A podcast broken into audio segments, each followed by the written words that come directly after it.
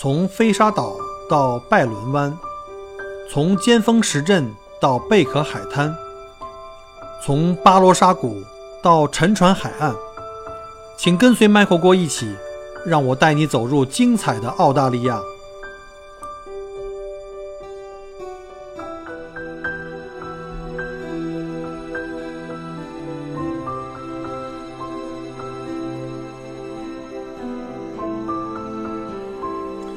各位亲爱的听友，大家好，欢迎再次收听麦克郭聊澳洲。啊，今天这期节目啊，其实呢是一个比较临时安排的这么一期节目吧。因为呢，我在上期呢播了呃新移民 Jason 登陆一百天的这个体会跟感受啊，因为节目比较长哈，分切了成了两期。结果这期节目出去以后呢，就引来了非常多的听友的反馈啊，引来了更多的问题。然后呢，首先啊，先利用这机会呢，还是要先感谢一下杨先生哈，就是我们的 Jason，他原来那个微信加我的名字叫拉皮儿啊，我也不知道为什么要叫拉皮儿啊，反正这个名字挺逗的。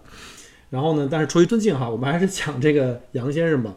呃，非常感谢杨先生那个，因为受我的邀请，因为他在群里非常的活跃，也主动的，因为他已经先登录了嘛，主动的分享一些他在澳洲登陆以后的一些经验，包括买车呀。啊租房啊，孩子上学呀，包括他自己去语言学校，然后呢，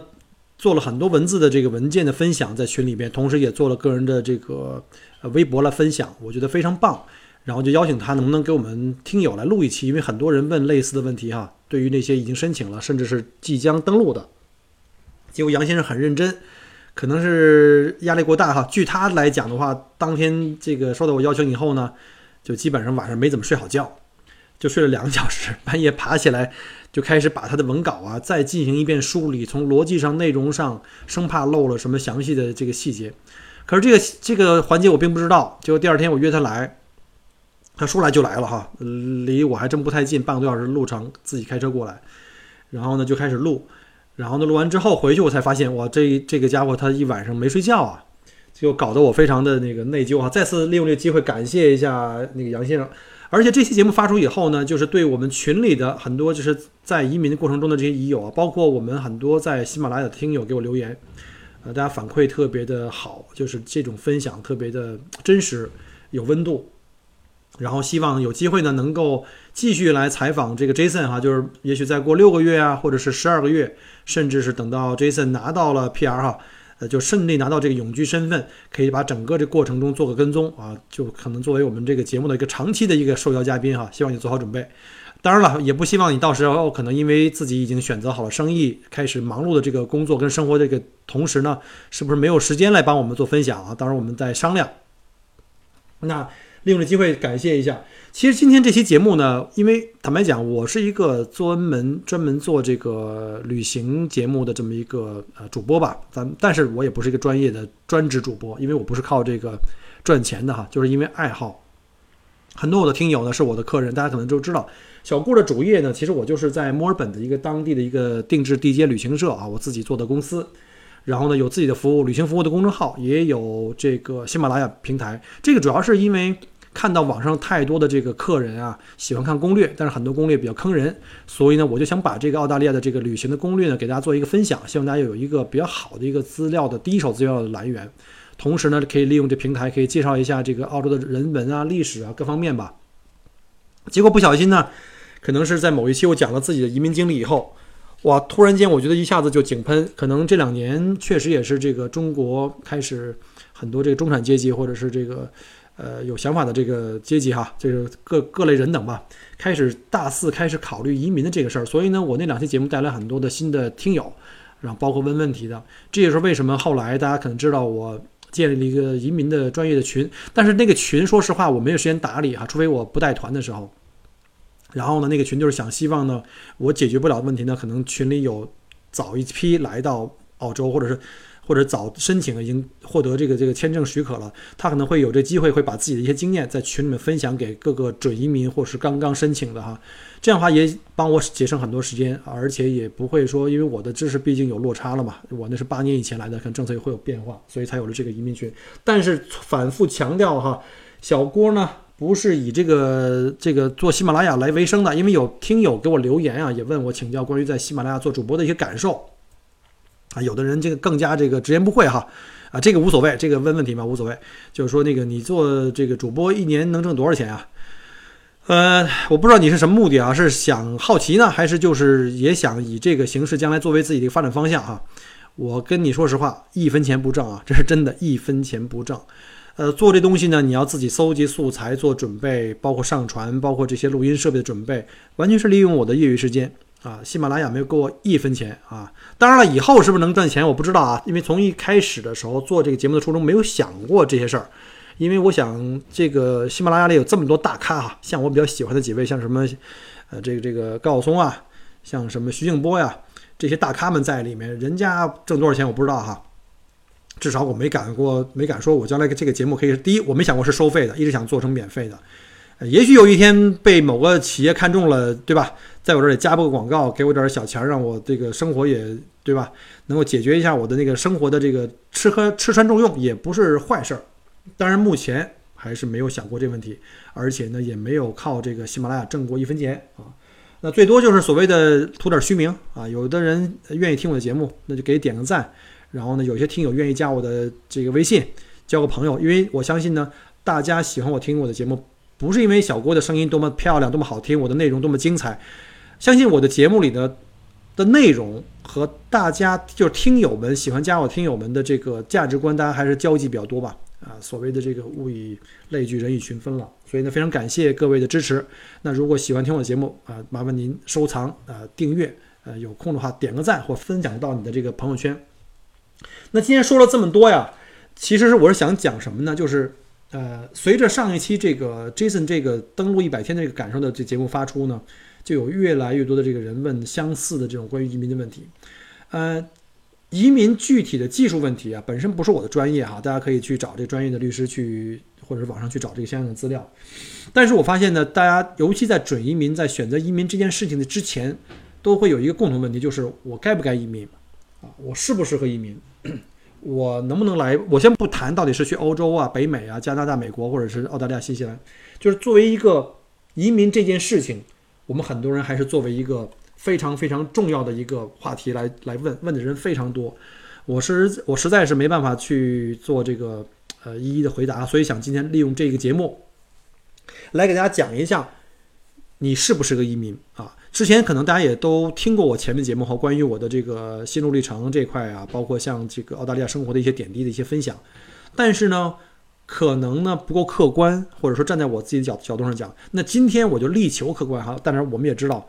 人怎么可能客观呢？对吧？我的生长的过程，我的教育的环境，生存的环境，就造就了我的价值观啊。我尽量做到客观，好吧？然后大家来跟大家来分享一下这个关于移民到底适不适合您。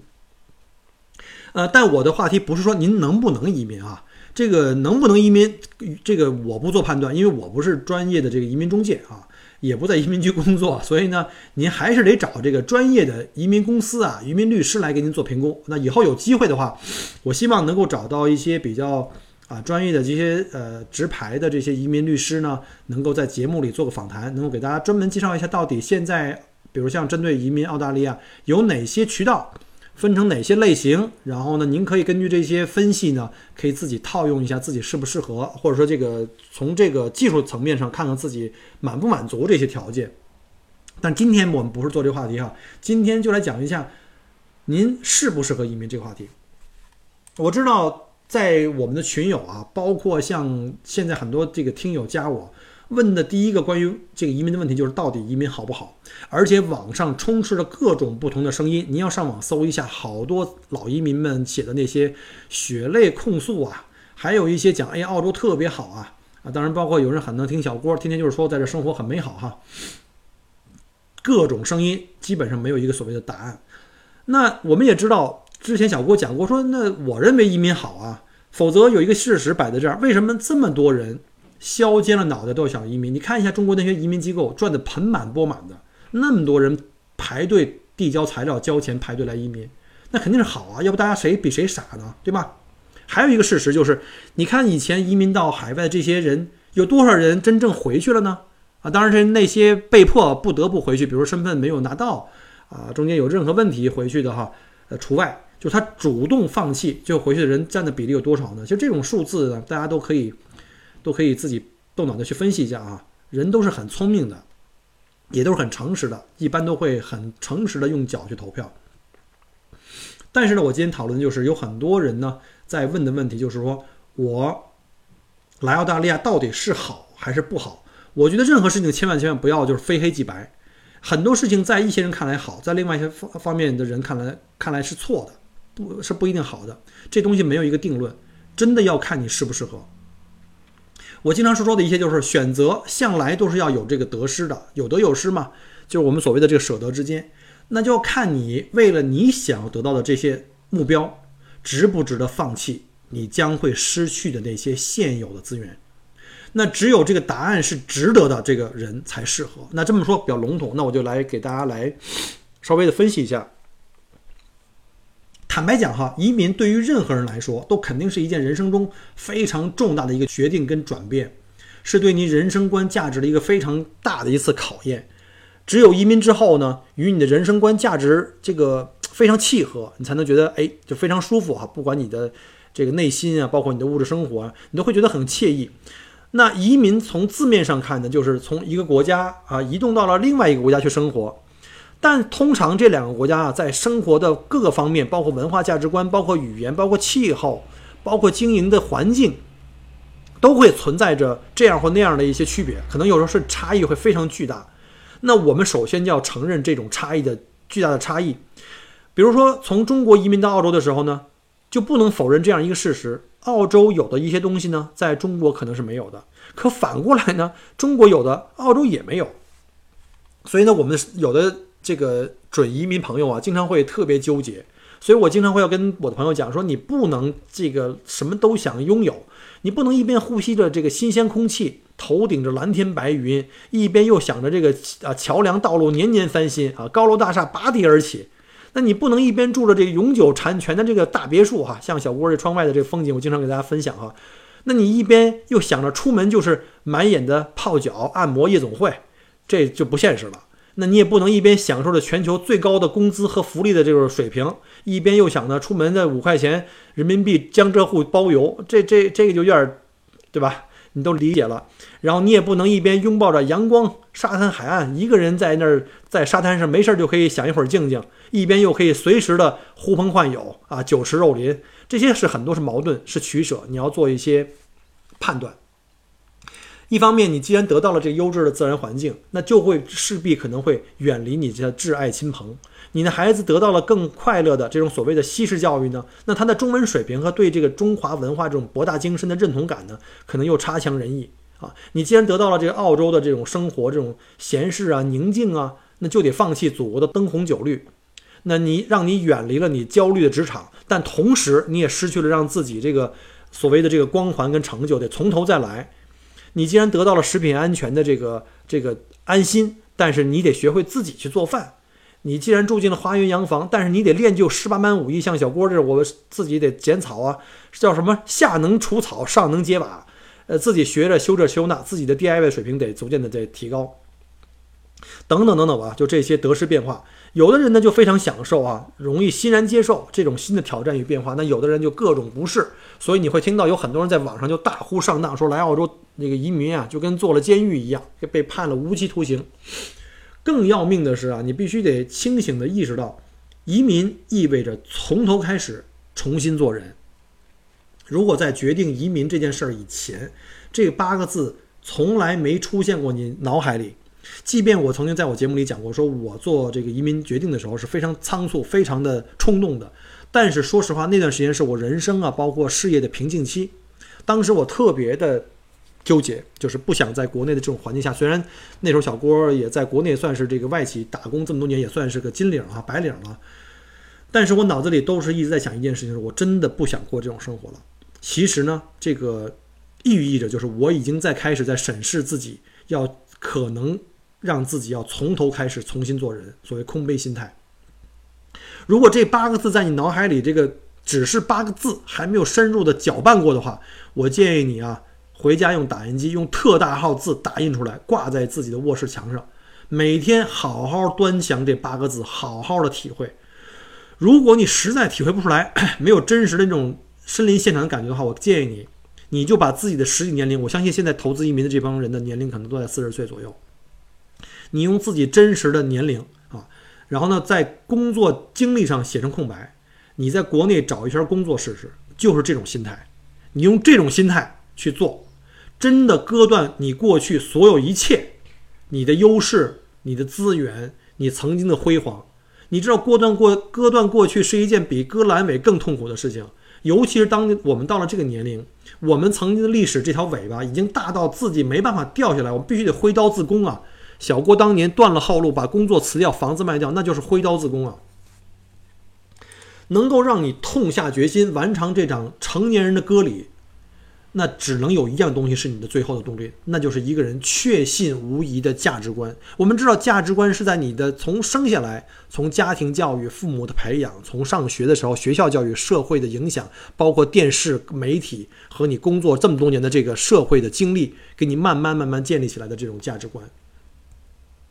有移民动机的人啊，必定存在着对西方这种啊所谓的花花世界的这种向往。但如果你没有对这种，向往啊，筑起坚固的铜墙铁壁，对这种自由啊，对这种，我不讲的太多了，政治东西不想太设设计。如果你没有建立起这种铜墙铁壁啊，而且时不时想着这个墙外开花墙里香啊，移民身后呢，这个这个身在澳营心在汉，这种呢，你可能会有一点这个踌躇，会有一点焦虑了。有的人经常问说，那到底什么样的人适合移民澳洲？答案啊，通常有这个两种人。就是我们在网上也可以看到哈，什么样人呢？就是最穷的人和最富的人。为什么呢？因为澳大利亚的这个这个福利啊，底线画的非常高。穷人在国内反正也是一无所有，在澳洲呢，你可以享受超多的福利。当然，穷人在这里是幸福的。那富人呢？说实话，他富到一定程度啊，就富到像什么王思聪啊这种的话，当然你就不用担心了，在哪儿都可以当富人。那富人到时候自己呢，给自己买一条后路。钱多的不愁吃喝享受，啊，更有有钱都买不来的这个环境跟安全，当然就划算了嘛。对他们来说，在海外买块地啊，买个身份，那都不叫事儿。可是我相信，大多数来澳洲移民的人，可能不属于这上面这两种人，因为太穷的人，你也不可能有这种机会接触到移民的这件这件事情。你的英语啊，你的资产呢，不足以让你有这个第一张门票的这种这种这种呃入场券。那太富的人呢？他可能也不愿意离开啊，在国内呼风唤雨，到澳洲以后变成这个这个啊孤家寡寡人，这这种的话，可能或者移了，也可能是买了身份，然后又飞回到国内去享受生活去了。所以呢，我们大部分现在我目前看到我群里的人，大多数不属于这种人啊。我们把这两个人刨开，应该叫中产啊，中产比较适合。像小郭哈，给自己定义为中产，当然可能现在小郭回到国内的话，只能变成屌屌丝了啊，只能是蓝领了。那么应该树立怎样的价值观，移民才能移得生而无怨，死而无憾呢？这里呢，我就要特别提醒各位准移民的朋友们，你必须是一个自立自强的个人主义者。这里的个人主义者没有任何贬义哈，就是你是一个非常独立的精神和这个意识上都是非常非常独立的一个呃自强自立的人。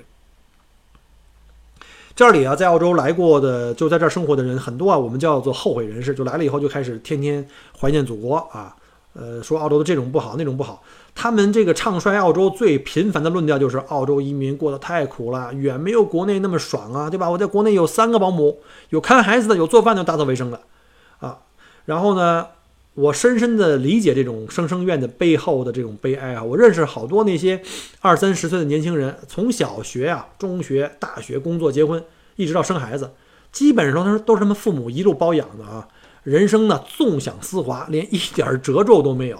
但是他们离开了父母搭建的温室，连秋裤都不会穿，更别提自己赚钱去买秋裤这种体会了。那澳洲的经济体量是很有限的，公司的用人成本又特别高。不管你是著名的这个我们网上叫大学生哈，或者是研究生啊，或者是藏经阁的无名老僧。要找到办公室的白领工作都非常不容易，像我们这种到了到了澳洲，属于这个这个这个文化语言都会有障碍的啊。即便像 Michael 这种这个雅思考七分过了以后呢，呃，想跨越文化鸿沟，还是要花很大的力气，还是很难的。可能我们的二代哈，我们的一二代们可能会相对容易一些。那就说我们来做蓝领，你以为做蓝领容易吗？做蓝领需要很强的动手能力，而且你是真爱啊。和要有这种一不怕死，二不怕一不怕苦，二不怕死的勇气。那并不是说你玩过乐高啊就能在这儿干得了搬砖啊。就像我们家现在对面的盖房子那帮工人的活儿，那在啊澳洲夏天，现在今天外面三十七度的高温下，然后在暴晒下面开始盖房子、垒砖、呃做水泥的这种地基，你以为很容易吗？你别看人挣的钱很高，你能不能吃这个苦还不一定。再加上悉尼、墨尔本这种世界上排名呃名列前茅的。高成高生活成本的城市，可能你一天不工作就会有压力了。你这个入不敷出啊，天天只进不出的这种，不是只出不进的这种生活，你难免坐吃山空。工作没有，或者是工作收入低的话，你都会有这种焦虑。啊，Michael 曾经也有过哈，但是很短的时间，因为毕竟来了以后就开始投资移民，就开始做店嘛。但是呢，在澳洲过上国内那种所谓小康的生活，说实话，真的也在澳洲也不是什么难题。前提下就是你愿意不愿意放下你的姿态。吃苦肯干啊，那种什么特权呀、关系啊，那种在这儿是没戏的。而且呢，在澳洲呢是一个机会相对均等的一个社会，每一个有手有有有手有脚啊，你只要你愿意劳动、愿意付出自己的这个这个工作和体力和精力的这个，你都想自食其力，这是非常非常容易的。所以你如果存在着强烈的这种依赖感啊，什么乐享这个其成啊，什么靠拼爹啊，或靠这种各种关系啊。靠权威，靠这个这个这个权权势啊，这种人，我建议你还是趁早打消移民念头。在澳洲移民，以我过去八年的感受，就是一不靠天，二不靠地，三不靠父母，就靠自己。只要你不怕懒啊，这不是只要你不会懒，只要你那个不怕辛苦，想生活的小康水平一点问题没有。在这里，就算你夫妻两个人都在外面餐馆里打工，都能过得跟小郭现在差不多的生活啊，咱们没啥区别。小郭也是蓝蓝领啊。对吧？只要你能够把自己心态放下来，当然了，说这个话可能说起来简单，呃，真正做到还是有一定的难度。呃，当年这个 Michael 在国内的时候，好歹也是这个全球五百强前一百强的这这个各个大公司里面都混过一圈了啊，这工资啊待遇都还是蛮不错的，做这个办公室白领。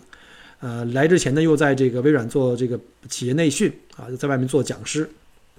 所以刚来的时候落地的时候，在一个小的 Subway 的小小咖啡厅里面给客人做做咖啡，做做三明治，貌似有点小浪漫哈，但是刚开始心里还是有落差的。那后来呢？现在我都做上小导游了，天天这个开着车当个司机导游，给客人做讲解。在中国，大部分这种文化价值观里面，人觉得好像，哎呀，你这一下子从这个办公室白领，从讲师一下落到了这种这种份上，好像有这种落差，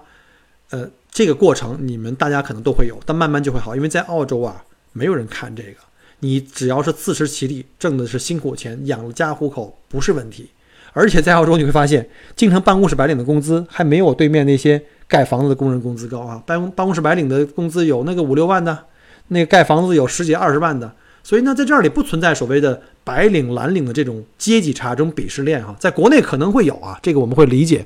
呃，我们国内有一种名名词叫民工嘛。现在小郭在澳洲就当民工，可是我非常快乐啊，我的收入也不低啊。这个这个这个具体收入就不就不透露了，反正跟国内比的话呢，至少不低。呃，原来的工作虽然比现在的更光鲜一点哈，每天都是西装革履啊，出入五星级的这个酒店、写字楼啊，天天这个打飞机飞来飞去，可是那种虚幻的生活是给别人看的。也许在你的心里啊，那个虚荣心容易得到满足，但是自己是不是开心呢？啊，只有你自己每个人知道。还有一个就是啊，我建议就是你必须是一个心甘情愿的，而且是与世无争的一个人。这样的话，你比较适合来到澳洲。呃，刚才讲过那些后悔人士哈，移民后悔人士一般都会念念不忘一件事儿，那就是在中国普遍存在的这种钻营阶级跃升之道啊。这个大家都了解我的说法哈。蓝领希望进入的白领。啊，白领希望从中产阶级跳到这个这个呃更少的这个权贵阶级，所以他们每每听到说国内某某熟悉的朋友年薪百万千万，这个房产又上亿，然后总会万分纠结，说自己是不是应该回国去发展啊？我在澳洲这待这几年变成一个小蓝领，或者是这个呃无名之辈，就会有这种心理落落差。所以像这种人的话，真的是会纠结。因为我们知道，在澳洲这一个社会体制形态比较成熟啊，阶级相对稳定固化的国家，基本上不太可能像中国那种靠人口红利啊、资本投机啊、财富转移什么什么靠这个权贵啊一夜暴富的这种神话，这几乎不太可能有。反而呢，由于这个社会保障很完善，这里大多数人都自得其乐啊，都当着这种我们叫佛系青年啊，在谋生之外呢，做爱做的事情啊，一定要断句断好了啊，做爱做的事情，好吧？嗯，并不是人人都背负着这个有房有车啊，都是人那个人生赢家，而且有房得是什么样的房，有车得是那个 A B B 啊，就是同时也背上了各种的压力山大啊，这中国人就是很纠结。我包括我每次回去探亲。跟我的原来的同学啊、同事啊，包括朋友们聚会，哎呀，大家谈论的话题还是在这个圈子里，我就觉得有点格格不入。但是我后来想了一下，可能八年以前，在我离开中国以前，是不是我也是他们中间的一员呢？可能是这八年中，是不是我已经走向了索菲自己看到的这种看透、看破红尘啊？这这这个已经已经过了这种过了这种阶段，而新的华人移民到澳大利亚来啊。还会把这些好多这种中国特色的这种呃价值观或这种思维方式哈带入这个中带入这澳洲。除了我们常见的超市里的有什么老干妈，对吧？对吧？就比如说这个火锅调料之外，还有就是特别明显的就是新移民容易发生的就是各种攀比之风。哎呦，我在中国我开什么车？我到这儿来怎么能开这样的车呢？我在中国我是住的什么档次房？在这儿我怎么能比谁谁谁能更差呢？对吧？我在在家就是跟跟周围邻居朋友认识人。啊，华人圈里的其他人比这个房产价值，我的区是不是好区？我的孩子上的什么私校？啊，然后出门呢比那比那个我的汽车排量，对吧？我的车是 A B B，你的车是那个日韩。然后呢，上班的时候还要比一下你们家孩子挣多少钱啊？你们家孩子考多少分？然后他们不愿意承认呢，再怎么比，其实比的都是平庸的平庸的这种不同程度而已，就是挺挺庸俗的。我觉得真的就就是没有人在意。说实话，真的没人在意。在澳洲，你会发现，澳洲当地真的隐形土豪跟你一样，穿的都是一样的啊，都是这个夹脚拖鞋、人字拖鞋，然后 T 恤衫，开个日本车。人家家里可能纵有千顷良田、大豪宅，甚至有直升机跟大大游艇。开门出门开车，人家不会什么，一定是买 A A B B 啊。当然也有买的哈，但是周围至少像我的那几个邻居啊，周围这个邻居家里有保时捷啊，有 G T R 啊，当然也有奔驰啊，但人家出门都是什么那个陆巡啊。什么这种霸道啊啊，丰田呀也都有啊，所以在这里攀比这种事情啊，这这不存在啊，不存在。呃，很难在澳洲你通过说把人比下去这种这种方法来提升自己的人生价值，这种这种想法千万千万不要有啊。还有就是那些不愿意放弃出人头地、高人一等，有这种要建立这种社会优越感的人，那你真的不适合移民到澳洲来。如果你可以这个无义无反顾。坚定不移地接受以上的论调，那么我恭喜你啊，你已经获得了麦克郭颁发的移民不后悔的这种价值观的储备的证书啊，呃，可以是一级一级储备了啊，可以说你这个具有这个可以移民的至少价值观储备是比较适合。到底能不能移呢？还是靠看你个人的这个呃身份啊、背景啊、资历啊，还有就是资产了。那如果上面的问题都满足，那就恭喜你了啊，澳洲欢迎你。否则，你懂的。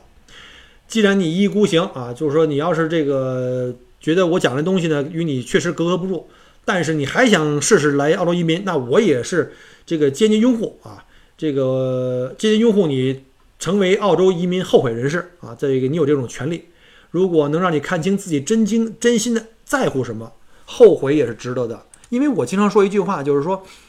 在我们这个年龄哈，我是不是要容易透露自己年龄了哈？就我们这种年龄哈，三四十岁的人这种年龄，我们经常会回顾，就说明我们可能有点老了。回回顾，其实我们回顾中间我们会后悔的内容里面，会你们会不会发现过？就是说我们经常不会后悔自己做过某些事，而是经常会想当年我哪些事儿没有去选择，没有去做。如果我要做的话，会如何如何，那就太好了。所以呢，我们经常会后悔自己没有做。如果你说我对移民这事儿我还没有太大把握，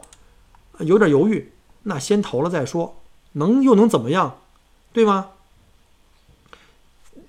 说了这么多，我估计肯定很多的朋友啊已经被这个我们这些所谓老移民的这个感悟之言给蒙了，给唬蒙了。有的人就是天天的这个这个哭诉，像小郭这种的话，天天都是正能量哈。其实也不全都是正能量啊。对移民这件事儿呢，就特矛盾，更加纠结，更加畏惧了。其实我我之前说过，我另外一期节目讲过，我二零一一年决定来澳洲移民的时候，真的没这些纠结。我个人挺愿意改变的，我是一个受不了一成不变的生活，啊，熟悉我的朋友们都知道哈，我在一家公司从来没有干过五年以上，我最长的工作经历是五年。五年以后，我觉得没有上升通道了，公司内部也没有更多的东西可以学了，我想看看新的世界，就辞职了。所以呢，这是我的性格里的一个一个特质哈，不知道是个缺点还是优点，而且我挺愿意接受挑战的。再退一万步讲，当年我移民的时候也在想了，大不了就回来。我当时也没想说移民就是移民。我当给自己放个假，我去澳洲待一年，喜欢就待下来，不喜欢回来又怎么样，对不对？回来以后继续当我的自由讲师啊，继续这个这个，对吧？打工都可以，大不了就是这样。但是我至少我将来我，万一我要是回去了，我会说，哎，当年移民这件事儿我试过了，我并不喜欢或并不习惯，我不后悔，我不后悔。那当年说实话，我一一年来的时候，很多我的同龄人啊，我周围的朋友们就建议我说，你你去那儿干嘛？做个这个二等公民。在国内，你当个金领多好，工资属于这是钱多事儿少离家近的那种。你去那儿当个二等公民，当个蓝领有有什么意思？但是我发现，八年以后我再回去的时候，说这些话的人有一半的人正在办理移民，啊，但是条件就是越来越难了。所以呢，我倒建议，如果你要是特纠结，就把纠结这俩字就去掉，别纠结了。呃，之前不是有一句话特流行，就佛系哈。我们的很多客人就是，我记得这帮客人就佛系旅行，就是临来前一星期才跟我约。所以呢，我觉得你可以把移民这事儿啊，就当成一个佛系的事儿。到一直我就是佛系这么这么过下来的，到现在我觉得还挺开心的。所以也把佛系移民这件事这个心态啊，推荐给在座的各位啊，你们也可以用这个佛系的方法来移民。呃，总结一下哈，我就对什么样的人能够适合澳洲移民和能很开心的生活下来。我做个总结，呃，应该具有以下三大特征啊，大家可以拿笔记了啊，都是干货。先喝口水啊，这个这个都是干货了。好，三大特征是这样的：第一，对过去不留恋。对国内的很多朋友而言啊，移民之所以需要勇气，就是因为他们往往都是已经是所谓事业有成的成功人士了。他们的名片的头衔可能长到一长串，什么各种的长啊，什么总啊、经理啊、什么专家之类的字眼儿。他们的工资单上数字呢也很长啊，可能已经让他们早就可以衣食无忧、还贷不愁了。他们房产证的地房产证上的地址呢，也基本上可以让孩子轻松的站到了本地小学鄙视链的最上端啊。那就意味着，而移民呢，就把这些所有的优势全部都放弃，就好像这个，像我之前讲过的哈，武林高手。要准备自废武器，呃，自废武功，这个远离江湖。呃，但在佛系的人看来啊，过去的这个名利啊，再高啊，收入再多呀，这种成绩再辉煌，也不过是地图上某个落脚点的一个标签儿。就好像我当年我也已经说过了，我生在北京，长在北京，但是呢，不是因为北京这个字是我的家，而是因为我爱的人在哪里，哪里就是我的家。所以呢，不管是北京，还是我之前生活过的广州。还是我上大学的哈尔滨，都是我人生的一个落脚点的一个标注的一个红点啊，就像徐志摩笔下西天的云彩一样，可以轻轻的挥手作别而去，跟自己爱的人在一起，过着自己想要的生活，那就是你的家。第二就是对未来不焦虑，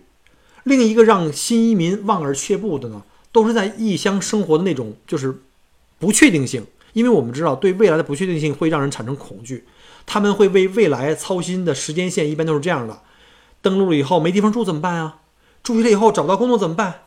找到了工作工资不满意怎么办？工资糊口了买房的钱不够怎么办？呃，有房有车了，孩子学校排名低怎么办？孩子考上大学了早恋怎么办？孩子找到工作以后没对象怎么办？孩子要结婚了，对象如果是印度人怎么办？这些好多的焦虑，哎呦，我就觉得我碰到这种的朋友太多了。他们都是深谋远虑的人生规划的这个规划师，日历上早早就写好了这个人生三步走战略和 N 加一个五年计划啊，随便走错一步可能会带来这个无尽的失意跟挫败感，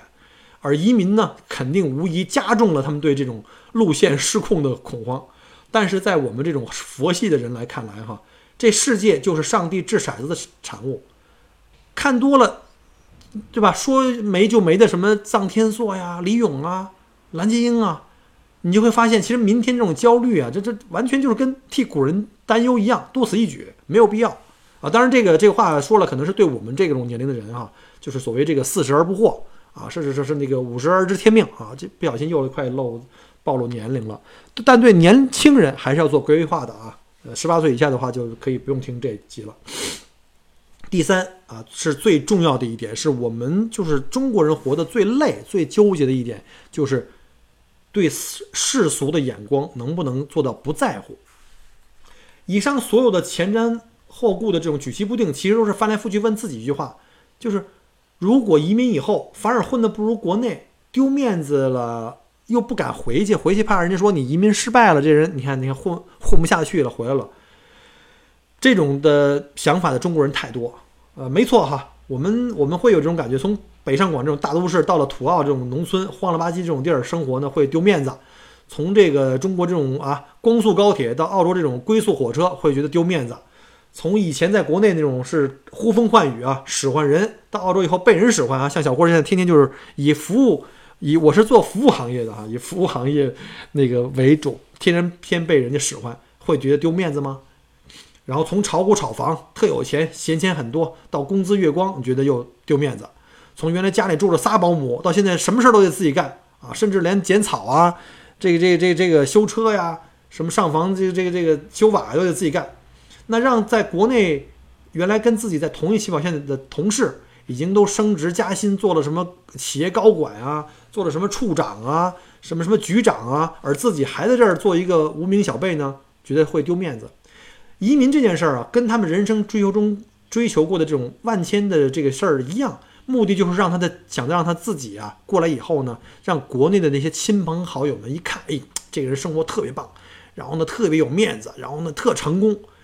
就跟在朋友圈里啊要要这个这个藐视这个群才啊啊藐视众生一样，其实没有必要，真的没有必要。生活好坏你自己自知，鞋舒不舒服只有你自己脚知道。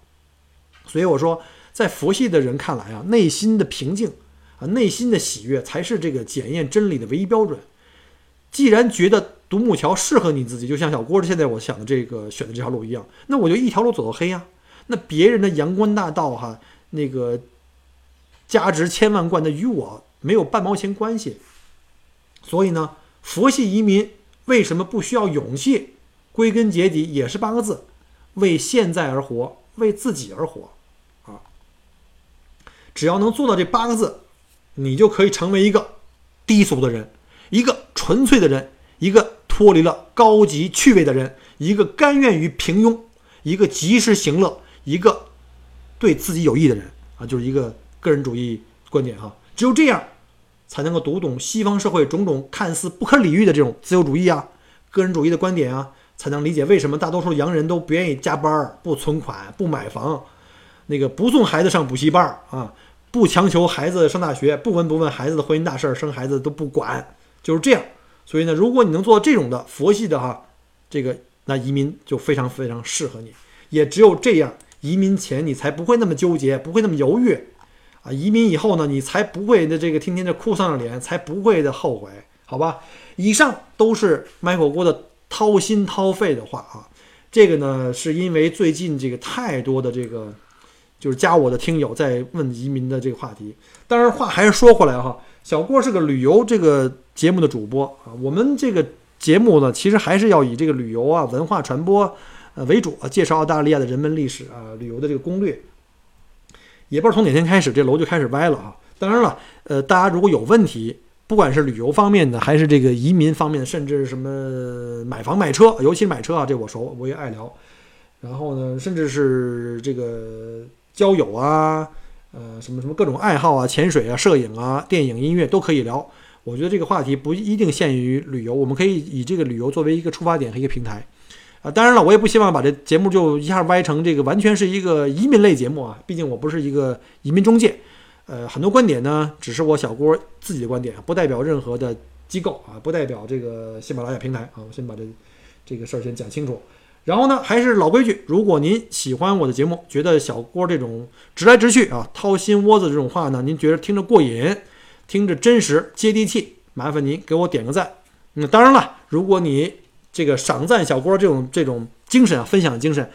分享一下您您的朋友圈啊，或者各个您的这个群呢，那是更好了。呃，还有的朋友啊，特别的特别让我感动哈，要在这个喜马拉雅里面给我做这个就赏赞的功能。啊，其实没有必要哈。甚至有的人说，哎，赏赞都是给喜马拉雅赚钱的哈，那我私下里给你发个红包啊，像什么李老师啊、什么依依啊这种。首先，小郭特别感激啊，非常感激，说明你真的对我的付出呢是认可的啊，就是对我的价值观是非常非常认可的，我非常感激。但是大家真的呃呃不用这样哈，就是说如果要是愿意的话，您可以动一动指头帮我转播一下，希望能帮到更多的，不管是来澳大利亚旅行啊需要攻略、需要这个真正的攻略干货的，或者是我准备要留学移民，但是想通过你的节目呢更加了解第一手的。更加真实了解澳洲的客观的角度去分析澳洲的这个生活、工作各方面移民的这种问题，那我希望更多的人可以听到我的节目，希望对所有的这些新的邻居提供更多的帮助。澳大利亚欢迎你们，我们下期再见，拜拜。很荣幸您的收听和关注，如果您喜欢我的节目，请您把它转发分享给您的朋友们，同时。也欢迎您线下跟我留言互动，除了喜马拉雅，也欢迎您加我的个人微信，并关注我的旅行服务公众号“墨尔本精品旅行”。我给大家准备了很多关于澳洲旅行的资讯和攻略，请您跟随我一道走入精彩的澳大利亚。